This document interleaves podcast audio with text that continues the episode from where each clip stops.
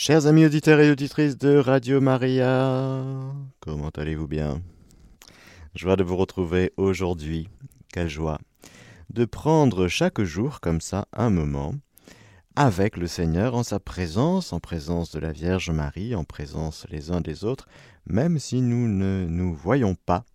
Nous sommes présents les uns aux autres et c'est le Seigneur lui-même qui nous réunit en son nom et c'est pour ça que nous demandons au Seigneur que ce soit lui qui nourrisse notre âme qui passe à travers nous aujourd'hui, pour que ce soit le Seigneur et non pas nous, à qui soit rapportée toute gloire, tout honneur et toute puissance aussi. Nous allons parler aujourd'hui de la toute-puissance de Dieu, de ce Dieu tout-puissant.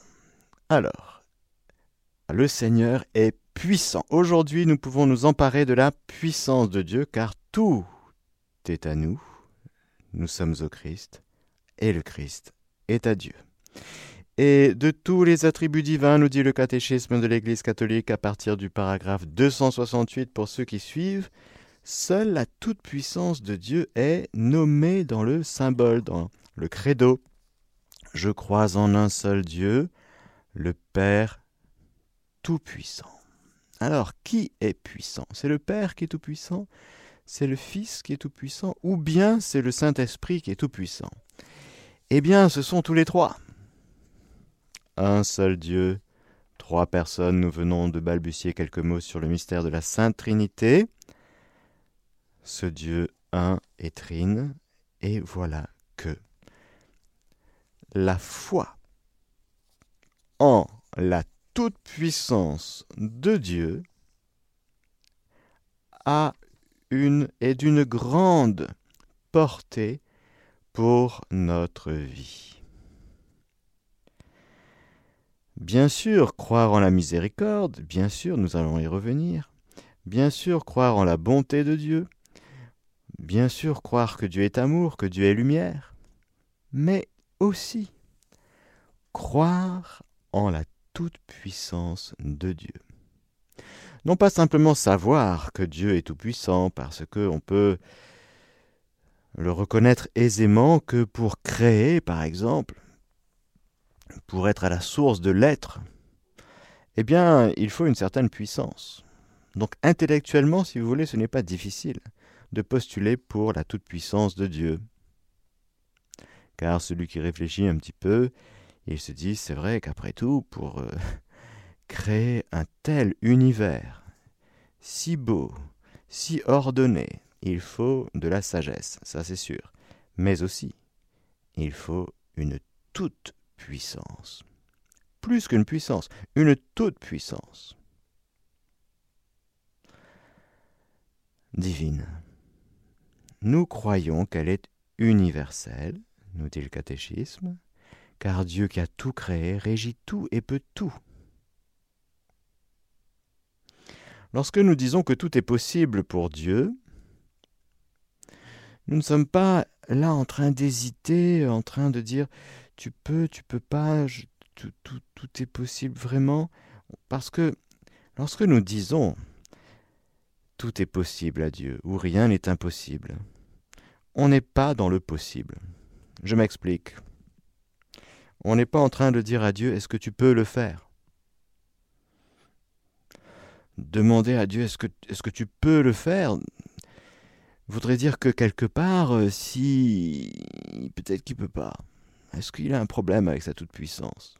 Hmm, tu, tu, tu voudrais bien, mais tu ne peux point? Non. Car, comme nous le verrons tout à l'heure dans une citation de saint Thomas d'Aquin, tout est ordonné en Dieu, à sa volonté. Quand Dieu veut quelque chose, il le fait. Il n'y a pas de déficience dans l'ordre de la puissance en Dieu. Et lorsque nous disons est-ce que tu peux à 100% ou est-ce que tu peux tout est possible ou dans la manière de parler, dans le langage courant, lorsque nous nous parlons les uns aux autres, est-ce que tu peux faire ça s'il te plaît? Et puis si l'autre n'est pas sûr de pouvoir le faire, il va nous dire euh, je ne suis pas sûr de pouvoir le faire parce que je manque de compétences, je manque de temps, je, concrètement, je ne peux pas. Hmm. Il y a une déficience, oui. Je voudrais bien, mais je peux point. Bon. En Dieu, pas de déficience. Donc attention au langage lorsque nous disons que tout est possible à Dieu. On n'est pas là en train de dire euh, Ah, il peut, ah, c'est chouette. Alors qu'il euh, peut-être qu'il pourrait pas. Non, non. Dieu fait ce qu'il veut. Bon, ben je vous lis la citation de saint Thomas d'Aquin tout de suite. La toute-puissance divine n'est nullement arbitraire. En Dieu, la puissance et l'essence, la volonté et l'intelligence, la sagesse et la justice sont une seule et même chose. De sorte que rien ne peut être dans la puissance divine qui ne puisse être dans la juste volonté de Dieu ou dans sa sage intelligence. Donc on n'est pas là en train de, rentrer dans un rapport de chantage avec Dieu.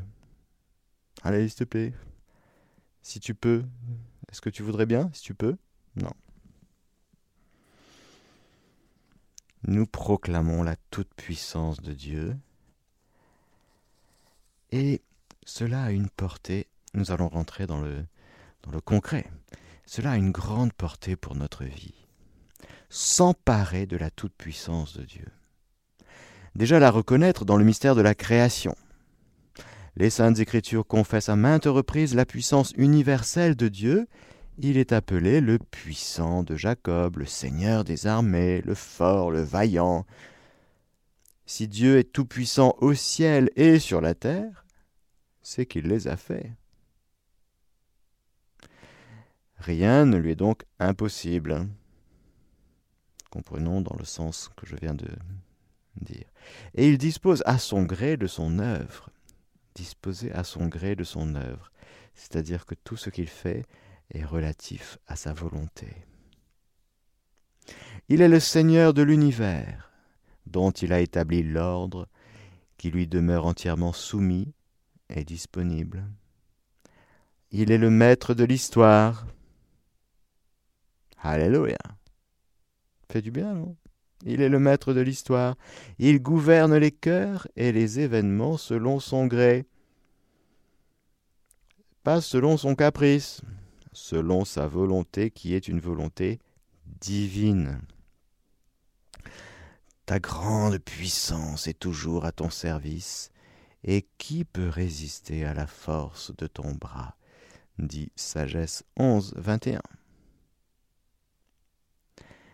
alors on voit ce Dieu puissant, tout puissant, qui exerce sa toute-puissance d'abord dans le mystère de la création. Chacun de nous, frères et sœurs, nous sommes chacun directement, immédiatement, c'est-à-dire sans médiation, immédiatement, l'effet de la toute-puissance de Dieu. Mais oui. Là, là, maintenant, là, en ce moment par le fait même que nous soyons, que nous existions. Car il faut une toute-puissance divine pour faire de l'être, pour créer, pour créer un être humain. Il faut une toute-puissance divine. Nous, on ne sait pas faire. On, a, on dit que les parents sont procréateurs. Ils participent, bien sûr. Mais dans un ordre second.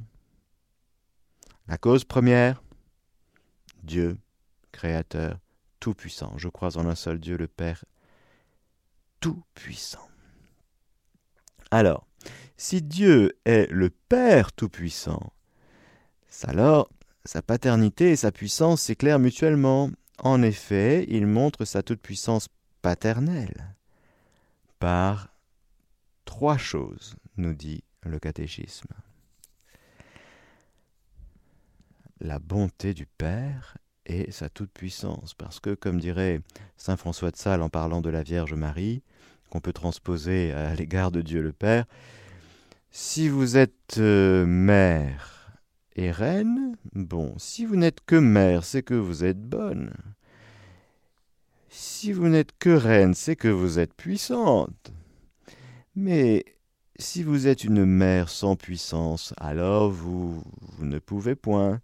Si vous êtes une reine, mais sans être ma mère, alors vous voulez, mais vous ne m'aimez point. Mais si vous êtes une mère et reine, alors Oh, vous m'aimez et vous pouvez. Alors là, c'est formidable. Je le redis avec mes mots, hein, mais c'est Saint François de Sales, il me semble, dans un très beau texte sur la Vierge Marie, mère et reine. Il dit, bah, elle est, elle est les deux, bien sûr, bien sûr. Justement, la royauté manifeste l'aspect de la puissance et la maternité l'aspect de la bonté. Eh bien, c'est ce que nous dit le catéchisme au paragraphe 270 lorsque il dit voilà, Dieu est Père, c'est une toute-puissance paternelle, c'est-à-dire remplie de bonté. Donc non seulement il est tout-puissant, mais en plus il est bon. Et si Dieu n'était que bon mais pas tout-puissant, on dirait Ah, mais tu m'aimes bien, Père, mais tu ne peux point. Et s'il n'était que tout-puissant mais pas Père, alors on dirait Tu peux, mais ouf, j'en ai j'ai peur de toi. Hein mais Dieu est Père le Père Tout-Puissant, bonté et toute-puissance. Alors là, ça va, ça va. Alors il exerce, il montre sa toute-puissance paternelle, non seulement on l'a vu dans le mystère de la création, mais aussi par la manière dont il prend soin de nos besoins. Frères et sœurs, petite vérification, c'est bon? Dieu prend soin de vos besoins ou pas?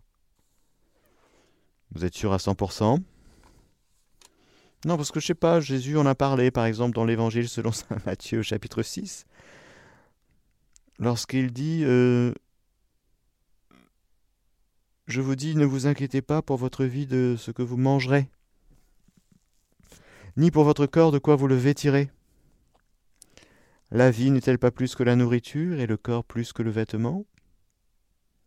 Regardez les oiseaux du ciel il ne sème ni ne moissonne, ni ne recueille en des greniers, et votre Père céleste les nourrit. Ne valez-vous pas plus qu'eux Qui d'entre vous d'ailleurs peut, en s'en inquiétant, ajouter une seule coudée à la longueur de sa vie? Et du vêtement, pourquoi vous inquiéter? Observez les lys des champs, comme ils poussent. C'est magnifique et du vêtement. Pourquoi vous inquiétez Nous, on pense, ah ben, si on est en manque, on va aller chez Emmaüs. Vous voyez, vous voyez un peu, au secours catholique. Qu'on a une inquiétude, mais on ne regarde pas le lys des champs. On dit j'espère que la banque alimentaire va faire ce qu'il faut pour qu'on n'ait pas de problème de vêtements cet hiver, vous voyez. Parce que s'ils nous coupent l'électricité et ils coupent le chauffage, euh, on est mal. Hein. Il n'y aura pas de Radio Maria cet hiver s'il n'y a pas d'électricité. Hein. Parce qu'on a un ondulaire qui tient 30 minutes. Hein. Mais bon, on ne sera pas les seuls à, ne pas pouvoir diffuser. Hmm. Bon, parenthèse fermée. Mais vous comprenez que si par rapport aux vêtements, on ne regarde pas les lys des champs, c'est qu'on n'a pas le réflexe de la foi, parce que le Père habille. Observez les lys des champs comme ils poussent, ils ne peinent ni ne filent. Or, je vous dis que Salomon lui-même, dans toute sa gloire, n'a pas été vêtu comme l'un d'eux. Que si Dieu habille de la sorte l'herbe des champs qui est aujourd'hui et demain sera jetée au four, ne fera-t-il pas bien plus pour vous Gens de peu de foi. Ne vous inquiétez donc pas en disant qu'allons-nous manger, qu'allons-nous boire, de quoi allons-nous nous vêtir. Ce sont là toutes choses dont les païens sont en quête, c'est pourquoi ils paniquent. Parce qu'ils n'ont pas Dieu pour Père. Non seulement ils n'ont pas Dieu pour Père, mais ils ne croient pas en la toute-puissance de Dieu Père. Alors, bah oui, là, t'as de quoi paniquer, oui, oui, oui. Panique, panique. Moi j'ai Dieu pour Père, tout-puissant, donc je ne m'inquiète pas. Ça fait une grosse différence quand même. Et là, on n'est pas dans l'ordre du tempérament qui envisage plutôt euh, l'avenir avec euh, sérénité. Non, non, non. On est, on est là dans l'ordre. Je vous dis, j'aime beaucoup cette phrase du catéchisme. Confesser la toute-puissance de Dieu est d'une grande portée pour notre vie. Parce que si je ne proclame pas que Dieu est mon Père Tout-Puissant, ben je vais paniquer. Je vais m'inquiéter en permanence. Comme les païens. Ce sont là toutes choses dont les païens sont en quête. Or, votre Père céleste sait que vous avez besoin de tout cela. Cherchez d'abord son royaume et sa justice, et tout cela vous sera donné par surcroît. Ne vous inquiétez donc pas du lendemain, demain s'inquiétera de lui-même, à chaque jour suffit sa peine. Alors voilà le premier domaine où le catéchisme nous dit le Père Tout-Puissant nous montre sa toute-puissance paternelle par la manière dont il prend soin de nos besoins. Merci, Père, nous croyons, nous proclamons, aujourd'hui on proclame la ta toute-puissance paternelle. À notre égard, à l'égard de nos besoins. Et nous renonçons à nous inquiéter. Deuxième point. Père, tu nous montres ta toute-puissance paternelle par l'adoption finale, filiale, pardon, que tu nous donnes. Nous étions esclaves. Nous sommes devenus des fils et des filles, bien-aimés du Père. Pour cela, il a fallu une toute-puissance divine qui envoie son Fils, qui vienne nous sauver, le bras du Seigneur, comme on dit dans l'Ancien Testament, c'est-à-dire sa puissance, sa force, et pour venir nous faire miséricorde. Oui, c'est le troisième point. Puisqu'il montre sa toute-puissance au plus haut point en pardonnant librement les péchés. Frères et sœurs, vous connaissez quelqu'un qui a ce pouvoir de pardonner les péchés? Ce pouvoir, on parle bien de pouvoir, de puissance. Eh bien non, il n'y a que Dieu qui peut pardonner les péchés. Alors c'est ce qui se passe par exemple à la confession. Ce n'est pas le prêtre hein, qui vous pardonne les péchés. C'est le Christ. Le prêtre agit in persona Christi, c'est-à-dire plus que in nomine Christi, c'est-à-dire plus qu'au nom du Christ. C'est en la personne du Christ. C'est-à-dire que c'est le Christ lui-même, dans sa personne divine, qui te dit, quand tu te confesses et que tu reçois l'absolution, je te pardonne tous tes péchés. Cela relève d'une toute-puissance divine, mais une toute-puissance divine qui est empreinte de bonté. La miséricorde de Dieu est toute puissante. Parce que pour venir chercher un pécheur engoncé dans, ses ténèbres, pour venir l'attirer à nouveau, pour venir lui prendre par la main, pour lui dire c'est là la maison du Père, reviens, reviens, pour l'absoudre, et pour l'habiller de nouveau comme un fils de roi, une fille de roi, pour mettre la tunique, la bague et les sandales, eh bien, il faut une toute-puissance empreinte de bonté miséricordieuse. Oui, alors nous proclamons aujourd'hui ta miséricorde, Seigneur, et la toute-puissance de ta miséricorde. Cette miséricorde que nous proclamons aujourd'hui à notre égard, nous croyons que par le sang du Christ, nous sommes devenus une créature nouvelle. Et à l'égard de notre avenir éternel, nous avons parlé tout à l'heure de nos besoins, le Père prend soin de nos besoins. Et à l'égard de notre avenir éternel, c'est-à-dire euh, quand même euh, la chose la plus importante de notre vie, hein, qu'il ne faut pas louper. Hmm. on peut, entre guillemets, rater tout ce qu'on entreprend ici-bas, mais il y, a quelque chose qu'il ne faut pas louper dans sa vie, c'est la porte du ciel. Hein celle-là et il faut, il faut y entrer. Hmm. Alors pour entrer, il nous faut nous abandonner à la toute-puissance de la miséricorde infinie de Dieu, par le biais de non seulement la foi en cette toute-puissance, mais l'espérance. Quand je pense mon avenir, mon avenir éternel, mon ciel, mon paradis, je ne peux pas dire oui, ben c'est plutôt bien parti et ça a l'air d'aller, donc euh, je pense que ça va aller. Non, ça c'est de la présomption. Mais envisager notre avenir avec espérance, c'est s'appuyer totalement sur la toute puissance de la miséricorde infinie de Dieu. C'est encore la toute puissance de Dieu qui doit se manifester au soir de notre vie pour nous arracher aux, démons, ce que Jésus a déjà fait. Il est venu détruire les œuvres du diable. Là encore, il faut une toute puissance. Jésus nous a montré, dans toute sa vie publique d'ailleurs, cette toute puissance. Il a fait des miracles. Il a transformé l'eau en vin. Il a fait les exorcismes. Il a expulsé les démons. Ah, mais c'est. C'est que c'est la manifestation claire et nette de la toute-puissance de Dieu à l'œuvre. Dieu est avec lui. Non seulement Dieu est avec lui, mais il est Dieu. Alors Jésus est habité par la puissance du Saint-Esprit. Il agit avec puissance. Tout le temps. Il guérit les malades, ressuscite les morts, il remet les péchés, il donne des pouvoirs aux apôtres, ce pouvoir de remettre les péchés.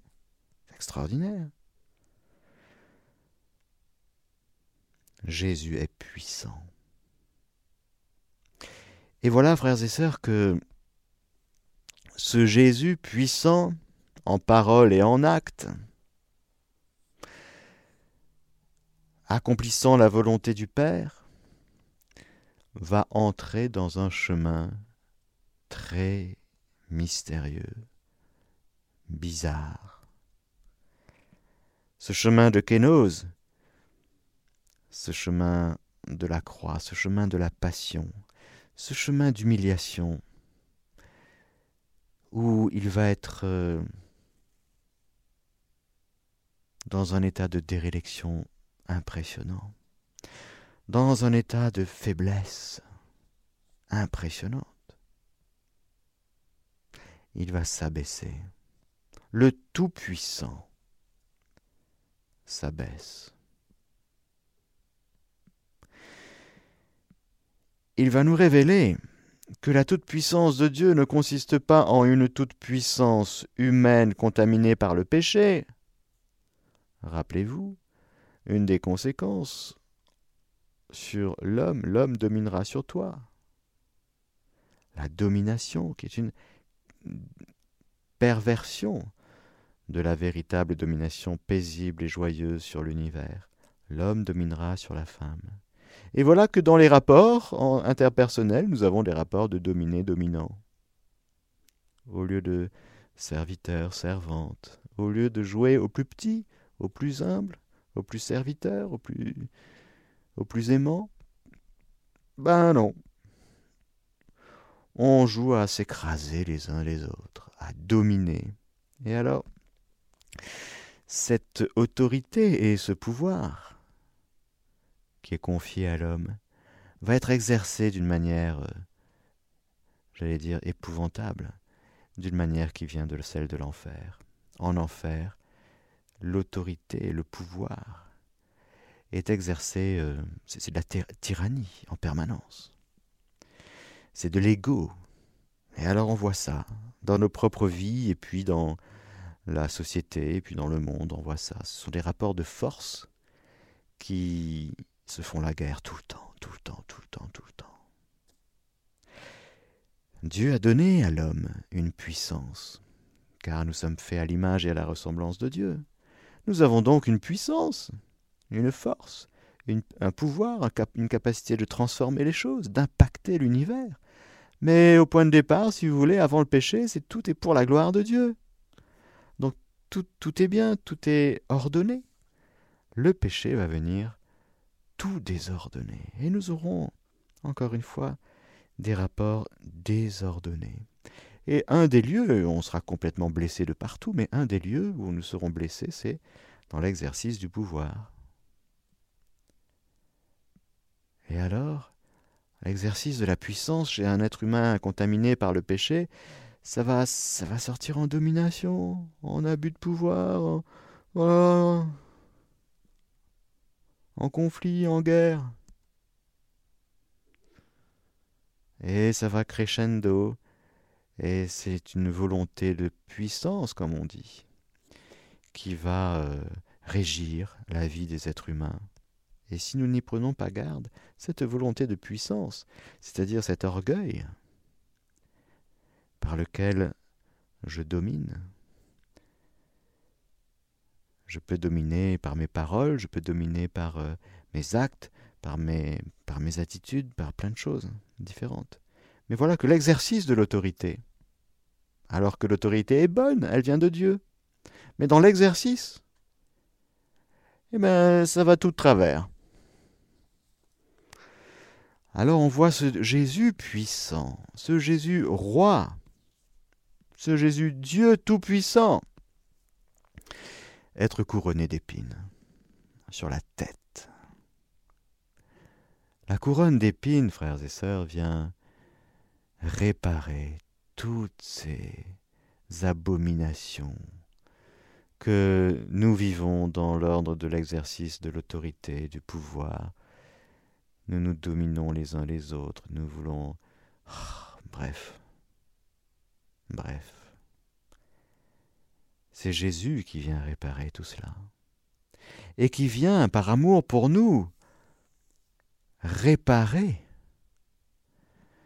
l'exercice de la puissance que nous avons prise à notre compte, que nous avons pris à notre compte, pour nous, pour notre ego, alors que L'autorité est un service. Le pouvoir est un pouvoir de l'ordre de l'exécution, mais au service de quelque chose de beau, de bien, de grand. Ben non. Alors oui, on voit cette kénose que Jésus va vivre.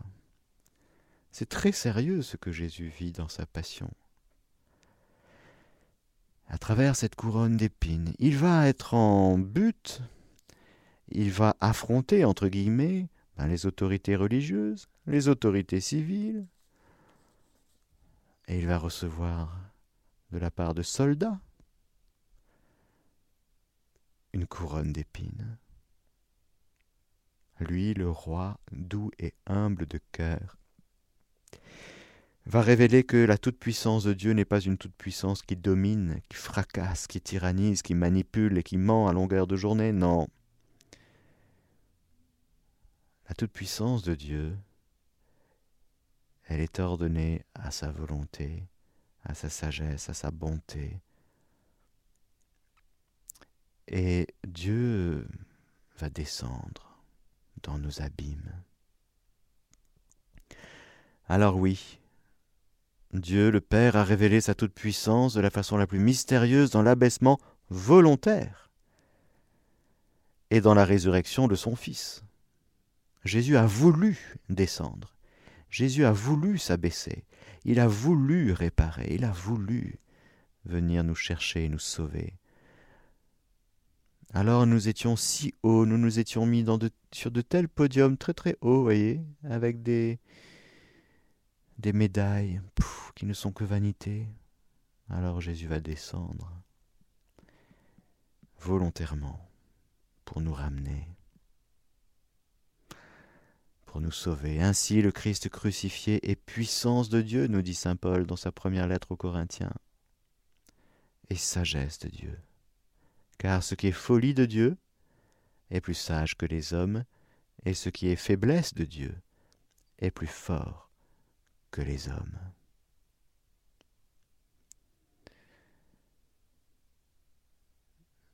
La passion du Christ manifeste la toute-puissance de l'amour. Il faut un regard de foi pour entrer dans ce mystère.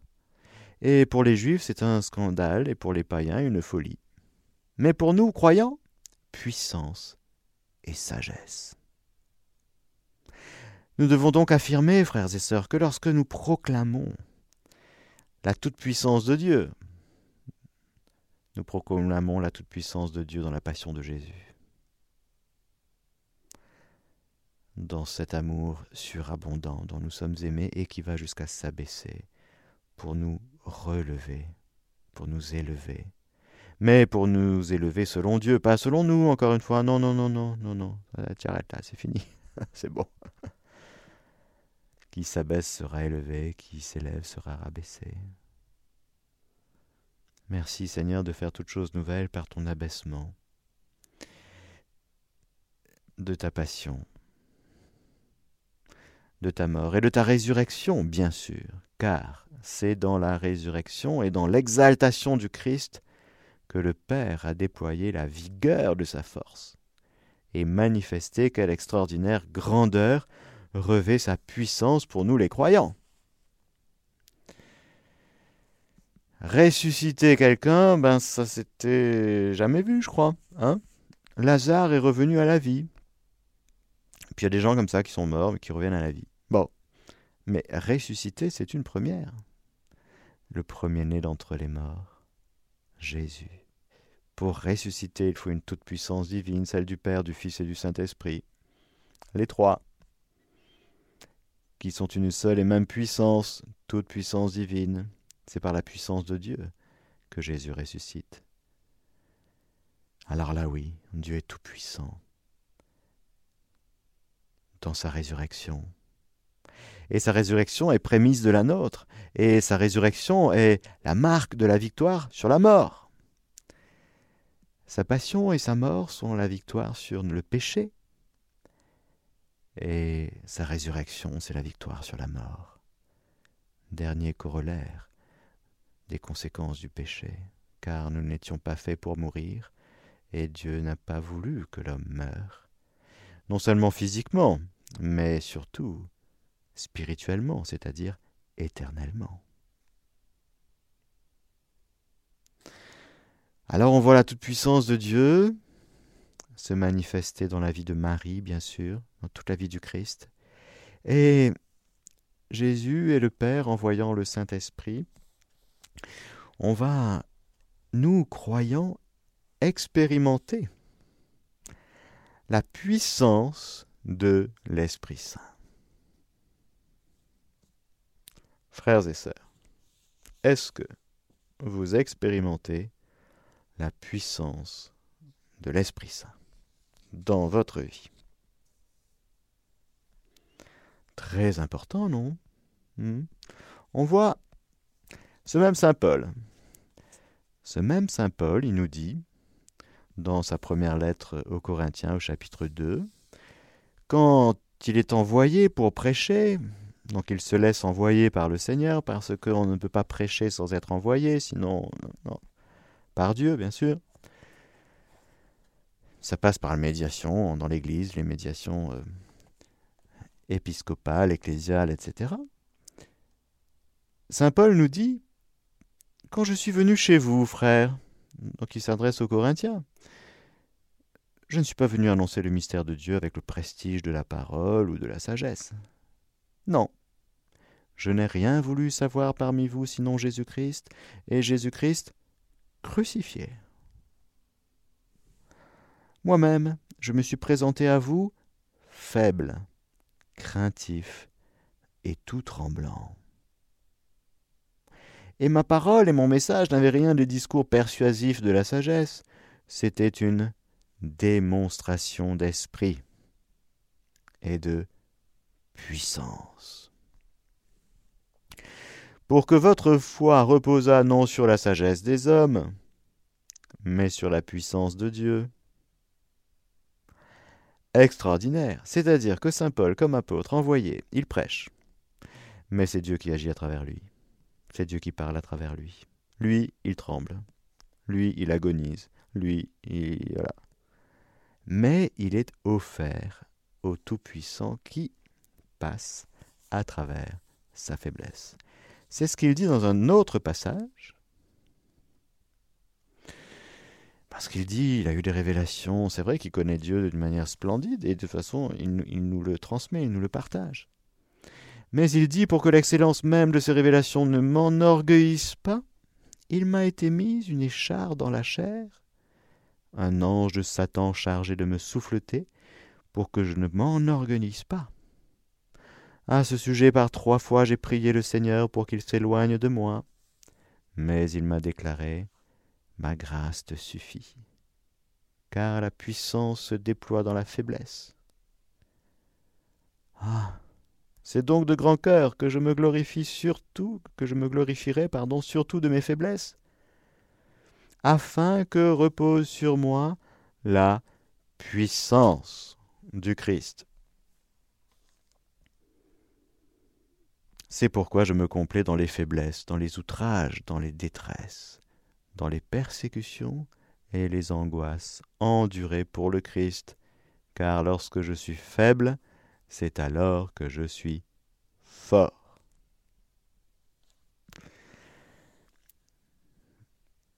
Il faut bien comprendre que Saint Paul, pour dire ça, il faut être euh, remis à la toute-puissance de Dieu. Ce n'est pas un constat qu'il fait de ses faiblesses psychologiques. Non, ce n'est pas ça qu'il dit. C'est la faiblesse de celui qui vit sa vie comme un envoyé, au nom de Jésus. Il vit, il choisit de vivre au nom de Jésus, Saint Paul.